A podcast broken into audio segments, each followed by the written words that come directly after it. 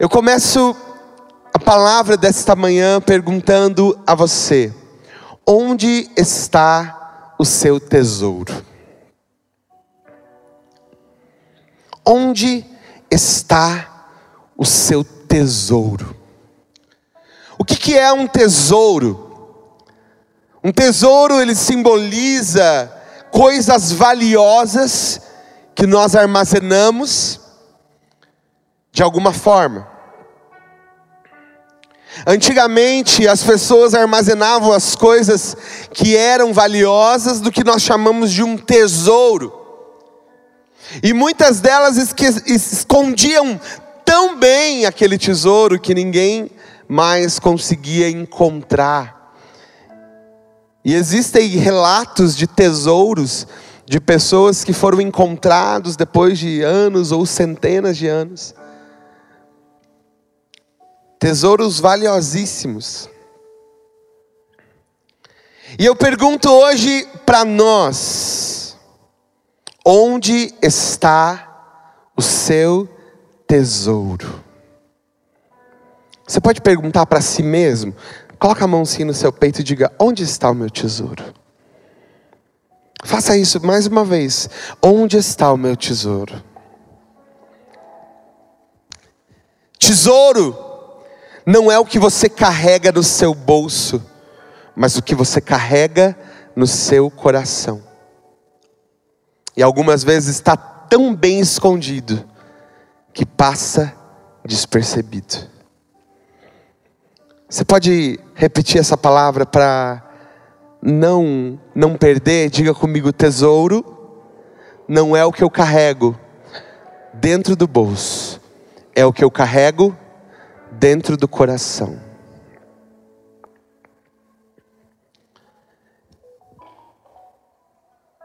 Mateus, no capítulo 6, e no verso 21, o Senhor Jesus diz o seguinte: Onde está o seu tesouro, ali está o seu coração.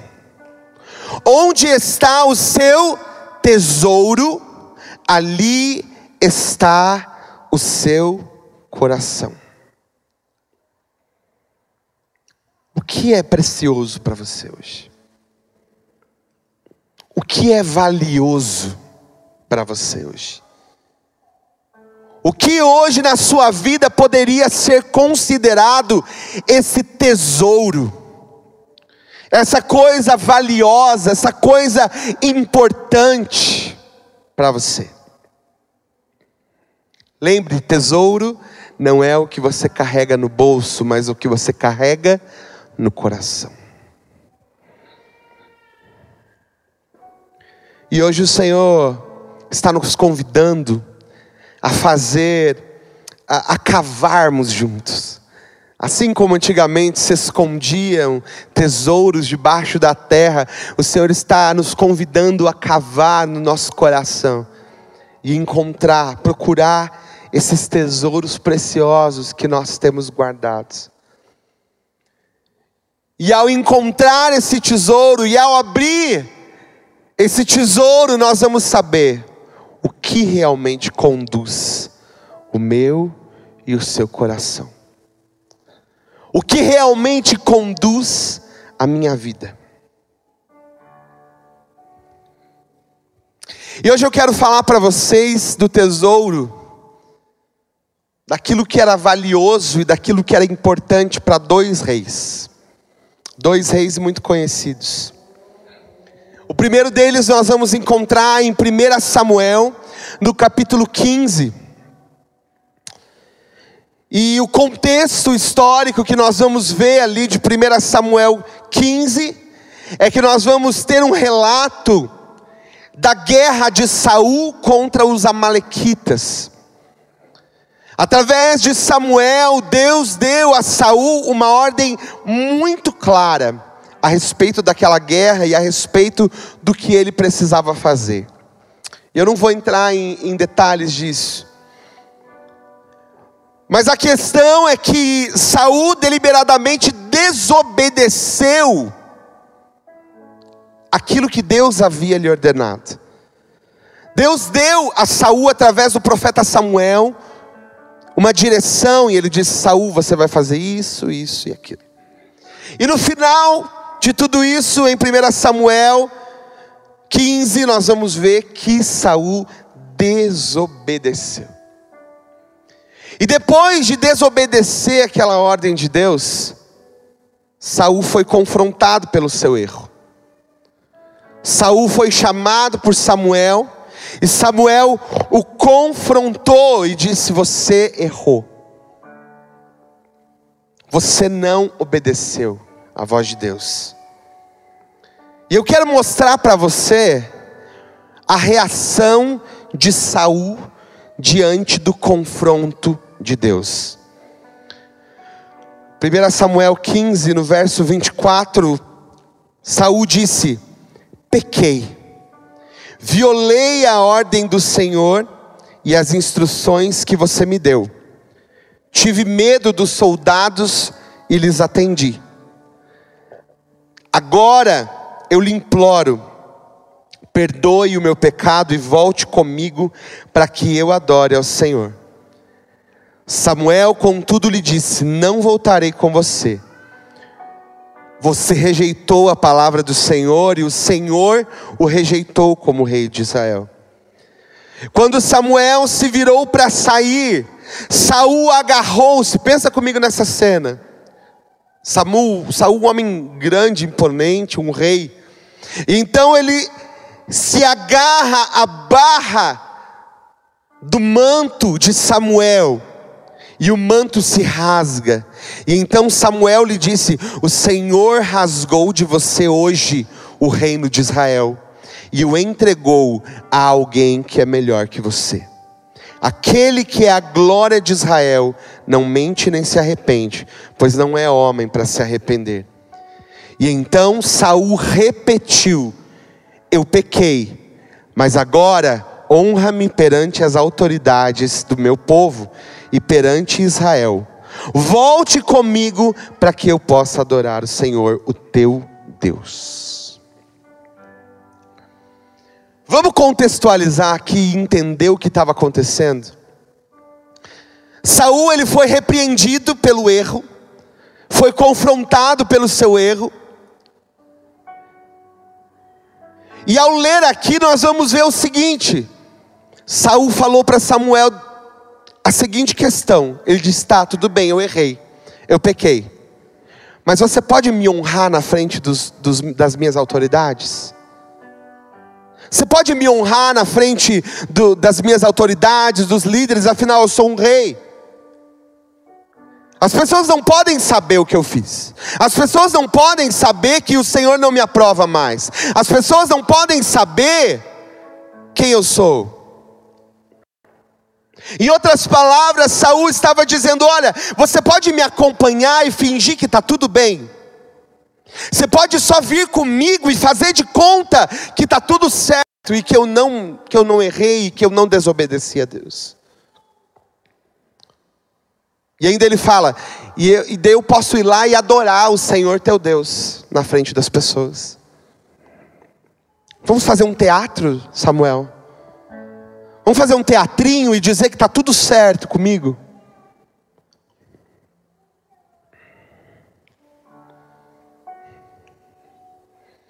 Que sério isso, né?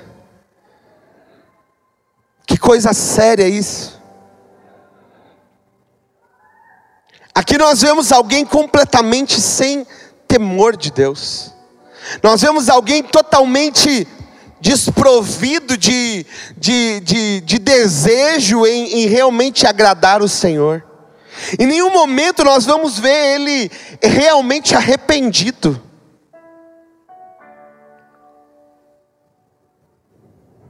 Porque o eu pequei dele tem ali o mais. Olha, eu pequei, mas me honra ali na frente das outras pessoas. Para eu me sair melhor, para não ficar feio para mim. E aqui nós conseguimos conhecer e ver um pouquinho do coração desse homem. O que, era importante para Saul? O que, que era valioso para ele? que era valioso para ele era a sua posição. O que era valioso para ele era o cargo que ele, que ele possuía em frente ao povo. O que era valioso para ele era ser honrado. O que era valioso para ele era ser reconhecido. O que era valioso para Saul era apenas aquilo que Deus havia dado a ele. O que era valioso para Saul era apenas aquilo que o Senhor deu, porque quem deu o reino para Saul foi o próprio Deus. Se voltarmos alguns capítulos, nós vamos ver, Saul foi escolhido por Deus, sim ou não? Povo pediu um rei, e então Deus escolheu um rei para eles. Apresentou Saul diante deles. Encheu Saul com o Espírito Santo dele. Encheu Saul com a, a capacidade de liderar aquele povo. Mas no momento crucial da sua vida, no momento crucial da sua vida, ele mostra o que realmente importava para ele. No momento crucial, Saul mostra o que era o seu tesouro, o que era valioso, o que era importante. E assim é com a gente. É nos momentos de tensão, é nos momentos de confronto, é nos momentos onde até mesmo Deus dá um chacoalhão para nós e chama a nossa atenção, que nós mostramos a Ele aquilo que realmente nos importa. E sabe o que, eu vejo de Saul? Saul não estava nem aí para o que Deus pensava. Saul não estava nem aí para o que Deus estava achando daquilo. Saul só não queria perder o que ele já tinha. Saul só não queria perder o reino que já era dele. Não queria perder a posição que ele já possuía ou a riqueza que ele já possuía através do seu reino. Quantos estão entendendo isso aqui? Onde está o seu tesouro, ali está o seu coração. O coração de Saul não estava em Deus. Estava no que ele tinha, no que ele possuía, na sua posição, no seu lugar de honra, o seu reino. E a segunda história que eu vou compartilhar é de um outro rei ainda mais conhecido para todos nós, que é o rei Davi. Nós sabemos que Davi foi alguém que fez muita coisa boa, sim ou não? Davi fez muitas coisas boas. Davi foi, chegou a ser chamado de, de alguém segundo o coração de Deus. Davi foi mais excelente do que o próprio Saul, porque Samuel disse isso. Né? Olha, Deus já preparou, Deus já se, é, é, Deus já preparou alguém que é melhor do que você. Saul. E esse alguém era o próprio Davi. Mas também Davi fez muita bobagem, sim ou não? Davi fez muita bobagem. E uma das grandes bobagens dele, que estão ali é, bem explícitas na Bíblia, o que eu acho incrível, eu não sei você, mas eu acho muito incrível como Deus deixa para nós histórias de vida, das melhores às piores, para que nós possamos aprender, para que nós possamos absorver, para que nós possamos é, é, é, fazer isso ter significado e sentido na nossa vida hoje. E essa história, talvez, é a história mais escura da vida de Davi. O erro aqui em questão e o mais conhecido dele foi quando Davi ele comete adultério com Batseba. E depois de fazer isso, ele ainda descobre que ela estava grávida, então ele acaba mexendo ali os seus pauzinhos como rei e pede para que ele fique à frente da batalha, para que ele morra. Então Davi comete não um, mas mais de um pecado aqui, porque também ordena a morte de um homem inocente. E diante de um erro tão grosseiro, nós vamos ver que Davi também foi confrontado. Davi não foi passado pano para ele, né, como diz o ditado. Mas Davi também teve o seu confronto. Davi teve seu momento de confronto. E esse momento de confronto nós vamos ver que foi realizado através do profeta Natan. E Natan começa contando ali uma historinha, uma parábola. Como se não fosse Davi, né? E então Davi, então Natan diz a Davi: esse homem que eu acabei de contar é você. Você é um assassino, Davi. Você é um adúltero. E então Davi é confrontado pelo seu pecado. E Natan mostra a ele todas as consequências terríveis. Se você ler em 2 Samuel 12, eu não vou ler com você hoje, que nós não vai dar tempo aqui. Mas se você for ler em 2 Samuel 12, você vai ver uma lista de consequências terríveis que viriam sobre Davi, que realmente vieram depois, com a história nós vamos ver, por causa do seu pecado. Segundo Samuel 12, 12, Natan diz assim: porque o que tu fizeste em oculto, eu farei este negócio perante todo Israel e perante o sol.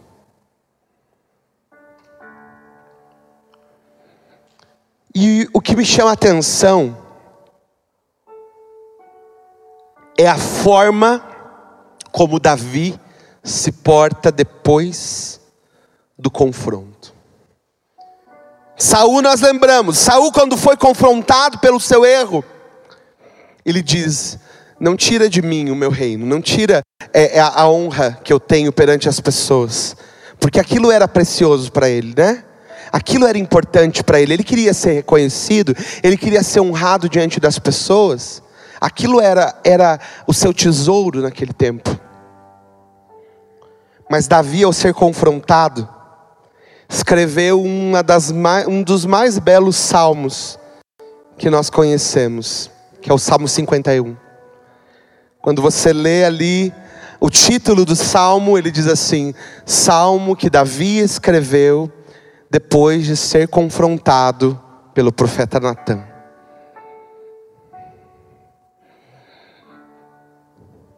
Ver? Salmo 51.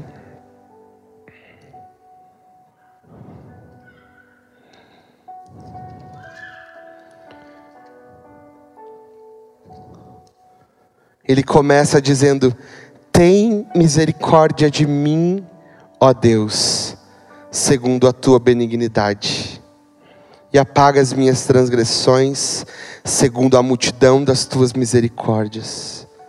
Lava-me completamente da minha iniquidade e me purifica do meu pecado. E lá no versículo 10, eu não vou ler todo, Salmo 51, mas se você quiser ler depois, é, é, é, é um belo salmo, é uma bela canção. Como você sabe, os salmos eram canções. E Davi cantou aquilo para o Senhor. E lá no versículo 10 ele diz assim para o Senhor: Cria em mim, ó Deus, um coração puro e renova em mim um espírito reto. Não me lances fora da tua presença e não retires de mim o teu Espírito Santo. Gente, você consegue perceber a diferença? Enquanto Saul estava preocupado com o que ele perderia, Davi estava preocupado com quem ele perderia. Enquanto Saul se preocupou ao ser confrontado, pelo que os outros pensavam dele, Davi se preocupou com o que Deus pensava sobre ele. Consegue perceber? Consegue observar a diferença de um coração e do outro coração? E então, uma das mais belas frases desse, dessa canção diz: Não me lances fora da tua presença, e não retires de mim o teu Espírito Santo. Davi estava dizendo: Senhor, o que eu tenho de mais precioso é o teu espírito. Se o Senhor se retirar de mim, eu não tenho mais nada. Se o Senhor se retirar de mim, se o teu espírito se retirar de mim, eu não tenho mais nada. Não retires de mim o teu espírito. Cria, Deus, em mim um coração puro. Eu sei o que eu fiz, mas cria em mim um coração puro. O que que Davi estava nos mostrando? Que o seu tesouro não estava no reino que ele havia construído. O seu tesouro não, não, não estava nos bens que ele possuía, e eram muitos. O seu tesouro não estava na honra que ele recebia como rei, mas o seu tesouro estava em Deus. Aquilo que Davi tinha de mais precioso era a presença de Deus. Aquilo que Davi tinha de mais valioso não, não era de ouro, não era de prata, não estava em pessoas, mas estava na pessoa do próprio Deus. Senhor, não retires de mim o teu espírito e não me lances fora da tua presença. Ah, queridos. Eu trouxe essas duas histórias para que nós pudéssemos pensar como está o nosso coração. Onde está o nosso tesouro? O que realmente é importante para nós? O que realmente é valioso para nós? Saul ele se importava mais com a sua reputação, com o seu nome, do que com a presença de Deus que ele perderia, e ele perdeu, porque um ou dois capítulos depois, em 1 Samuel, nós vamos ver dizendo que o Espírito se retirou de Saul. E o que começou a acontecer com Saul? Ele começou a ficar perturbado. Quem ia tocar para ele para que ele ficasse melhor? Davi. Que segundo a palavra disse, ele já era cheio da presença de Deus e quando ele tocava, os espíritos então saíam de Saul. Saul ele não se preocupou no que ele perderia, em quem ele perderia, mas no que ele perderia. Davi não se preocupou com o que ele perderia, mas com quem ele perderia. E o Senhor nos chama hoje também a pensar, a refletir: onde está o meu coração? Ou melhor, onde está o meu tesouro? O que é precioso para mim? O que é importante para mim? O que é valioso para mim? Você consegue pensar hoje o que é valioso para você? O que é importante para você?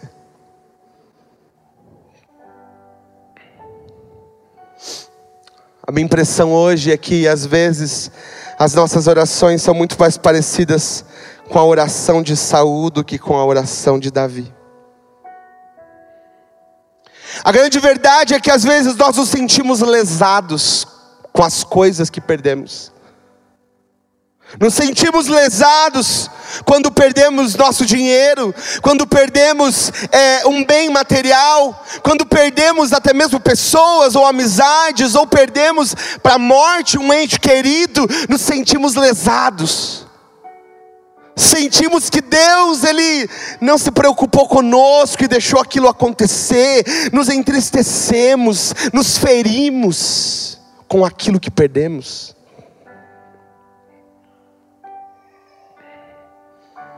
Mas não nos sentimos da mesma forma lesados, não nos sentimos da mesma forma entristecidos, não nos sentimos da mesma forma contritos, quando estamos distantes do Senhor. Onde está o teu tesouro? Onde está o teu tesouro? O que é valioso para você? O que é importante para você.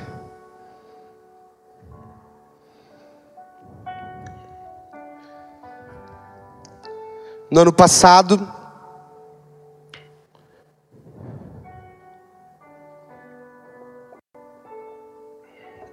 eu não compartilhei isso com ninguém, além da minha esposa. Mas no ano passado nós, eu tive, nós tivemos como família uma perda financeira muito grande. Grande para mim, para minha realidade. E quando aquilo aconteceu, aquilo me entristeceu de uma forma, aquilo me deixou tão mal. Mas eu creio que em todos os momentos nós precisamos estar sensíveis ao que o Senhor quer falar com a gente. E uma das coisas que o Senhor comunicou comigo naquele momento, que me deixou ainda pior, foi quando ele quando eu senti ele falando ao meu coração assim, eu queria que você também se sentisse assim, quando você está distante de mim ou quando você quando tem tanta coisa que você se esquece de mim, por que, que você também não se sente assim? Pá, que foi uma facada. Deus, mas eu te sirvo. Não é? A gente vai para Deus, mas eu estou aqui, eu trabalho na igreja, Senhor. O que mais o Senhor quer de mim? Deus não quer somente as coisas que nós temos, Deus nos quer. Sabe quando às vezes nós passamos por momentos assim, é que nós, é que Deus prova de quem somos. Onde está o teu tesouro? O que é valioso para você? O que é importante para você? O que realmente é um tesouro para a tua vida?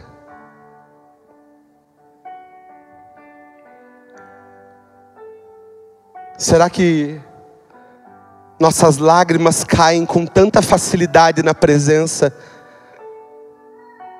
do que quando elas caem, quando as crises acontecem. A gente tem uma facilidade de chorar diante de Deus e de orar e de dizer: Senhor, me ajuda. Senhor, olha isso. Deus, olha a doença que chegou na minha casa. Senhor, eu preciso. Deus, eu preciso de um milagre. E tá tudo bem a gente fazer isso, porque Ele é um Pai que abençoa. Nós temos essa, essa liberdade, esse acesso a Deus, para pedir a Ele como um Pai. Mas por que, que as lágrimas não correm com tanta facilidade quando estamos com saudade da presença? Por que, que as lágrimas não correm com tanta facilidade quando nos sentimos vazio dEle, do Seu Espírito? Sabe por quê?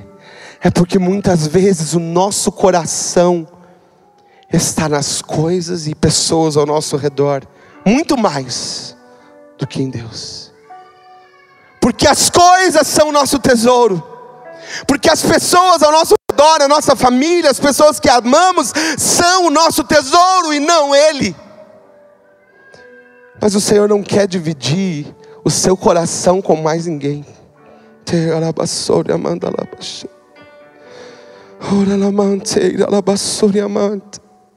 O Senhor não quer dividir o teu coração com mais nada. O Senhor quer um coração entregue para Ele, por completo, por inteiro. Oh. O Senhor não quer um coração dividido.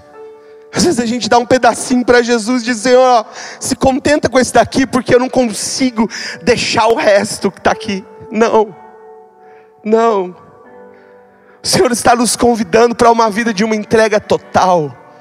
De uma entrega total, Senhor, tudo é teu, eu sou teu, você é a minha pérola de grande valor, você é o meu tesouro, Jesus. Você é o meu tesouro, Jesus.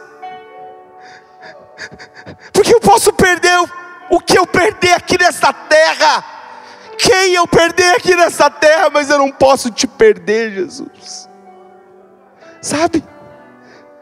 É esse coração que o Senhor está nos chamando a ter um coração que o ame mais do que as coisas, que o ame mais do que as pessoas ao nosso redor. O Senhor está nos convidando a tirar os nossos ídolos. O Senhor está nos convidando a tirar os ídolos que nós colocamos no lugar dele. Oh, talvez seja o dinheiro talvez sejam pessoas que você colocou num pedestal.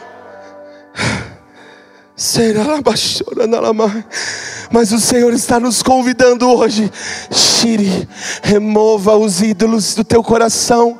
Remova, remova o dinheiro do teu coração, que é um ídolo. Remova aquela, o teu cônjuge, o teu filho. Remova, remova tudo. Me coloque em primeiro.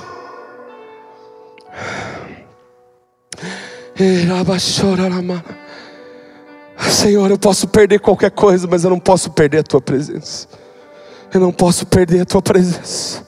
Sabe, essa oração de Davi, ela precisa fazer parte de nós, Senhor. Não retire de mim o teu espírito, é, ele é tudo que eu possuo de mais precioso.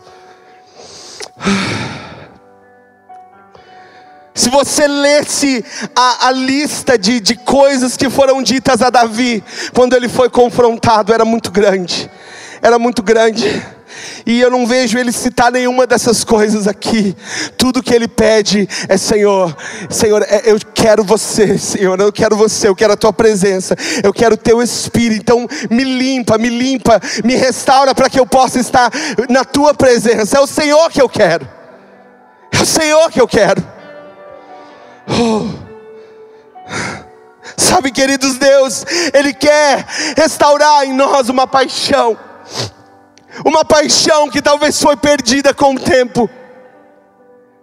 Existiam pessoas que estão aqui nessa noite, nessa manhã, que quando se converteram, quando começaram a sua caminhada com Jesus, você era apaixonado por Jesus. Ele era o primeiro na sua vida, ele era o primeiro no seu dia, ele era o primeiro na sua boca. Mas hoje tem um milhão de coisas antes dele que precisam ser removidas. Tem um monte de coisas que estão antes dele que precisam ser sopradas para longe. Vamos alinhar o nosso coração nesta manhã. O Senhor está nos chamando para alinhar o nosso coração nesta manhã. Se você percebe que existe alguma coisa que está aí tomando o lugar de Deus na tua vida, se existe alguma pessoa que está tomando o lugar de Deus, se existem outros projetos que estão tomando o lugar de Deus, você que está me assistindo agora online, essa palavra também é para você. É tempo de remover os ídolos, é tempo de tirar as coisas que estão te roubando de Deus. Estamos sendo roubados. Estamos sendo roubados da presença de Deus todos os dias e nós não percebemos, todos os dias e nós não estamos nos dando conta. Mas o Senhor está me chamando hoje, venha, venha se alinhar. Vamos nos alinhar aquilo que realmente importa. Vamos nos alinhar com aquilo que realmente interessa. Vamos trocar os nossos tesouros. Vamos trocar os nossos tesouros, vamos tirar, vamos tirar desse baú essas coisas tão preciosas que nós guardamos, mas são coisas que se esvaem. É coisa que esse tempo leva. Sabe? O dinheiro que você endeusa hoje, que você coloca num pedestal e que você praticamente o adora, é tão interessante porque na Bíblia diz que as ruas serão de ouro. Isso para mim dá, é, é, me, me, mostra uma coisa que aquilo que para nós é tão maravilhoso e importante hoje, para nós um dia nós vamos pisar em cima daquilo, porque não tem valor verdadeiro, não tem valor eterno, não tem valor eterno. Vamos alinhar, vamos alinhar o nosso coração com aquilo que realmente importa.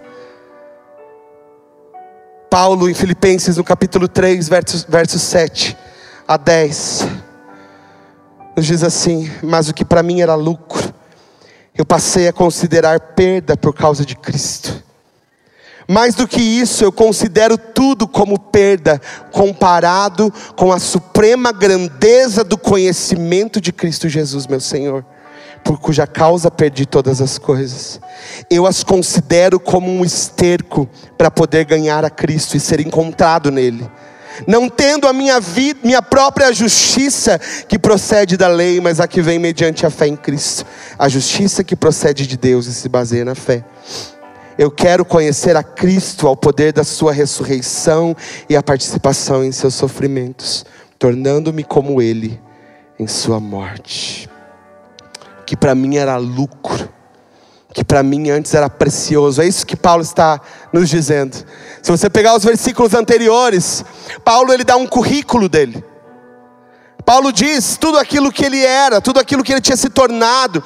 Paulo fala sobre a sua formação da época. Paulo, fa Paulo fala sobre a sua religião da época. Fala como ele era alguém bom no que para quem olhava de fora.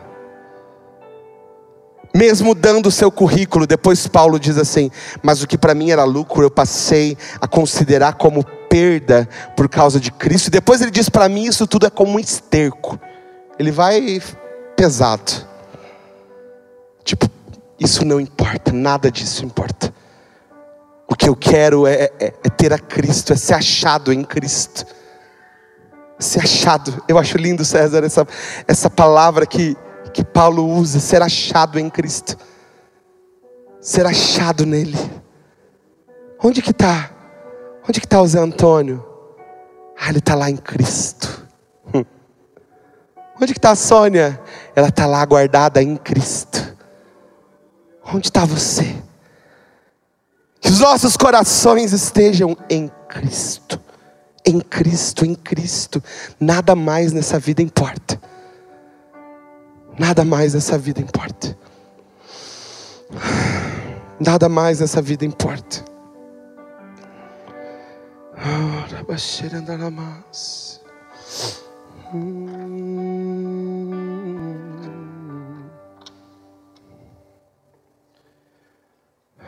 Quero que você feche os seus olhos um pouquinho no seu lugar. E eu quero que você Coloca a mão aí no seu coração. E eu quero que você peça para o Senhor sondar o teu coração. Existe alguma coisa aí que está ofuscando o lugar de Deus? Será que você está colocando os seus bens, o seu dinheiro, ou talvez o seu emprego, o seu trabalho, num pedestal que ele não deveria estar? Será que você está colocando alguma coisa ou alguém no lugar do Senhor? Tem pessoas que têm uma idolatria pela sua própria família. Tem pessoas que colocam seus filhos, seu esposo, como ídolos do seu coração. O Senhor está sondando teu coração nesta manhã. E o Senhor está perguntando quem é o primeiro aí dentro. Quem é o primeiro aí dentro do teu coração? Quem é o primeiro? Quem é o mais precioso? Quem realmente é o tesouro que você tem? Quem é o tesouro que você tem? Maior do que tudo. Maior do que tudo. Senhor. Nossa oração nesta manhã, Pai, é que o Senhor venha sondar os nossos corações e venha encontrar se existem coisas que estão tomando o teu lugar, Jesus. Nós não queremos um coração como o de Saul, que não se importava com a presença, mas se importava mais com o que tinha que se importava mais com o que possuía dentro de sua posição. Nós queremos um coração que valoriza a tua presença. Nós queremos um coração que valoriza a tua presença, a tua glória, Jesus. Senhor, nos ajuda a alinhar o nosso coração nesta manhã, Jesus nos ajuda a arrancar todos os ídolos, nos ajuda a arrancar todos os ídolos, Senhor, que estão em nosso coração.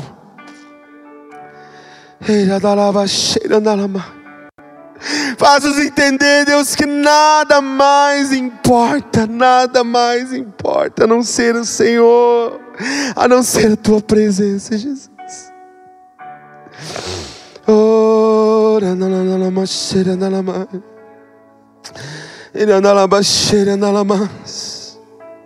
Vem, Jesus, vem removendo agora.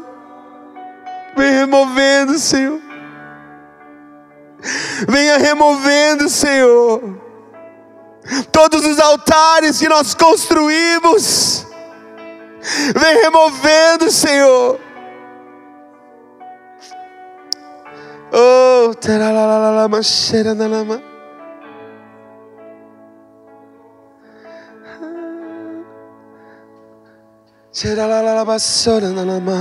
Você pode fazer essa oração.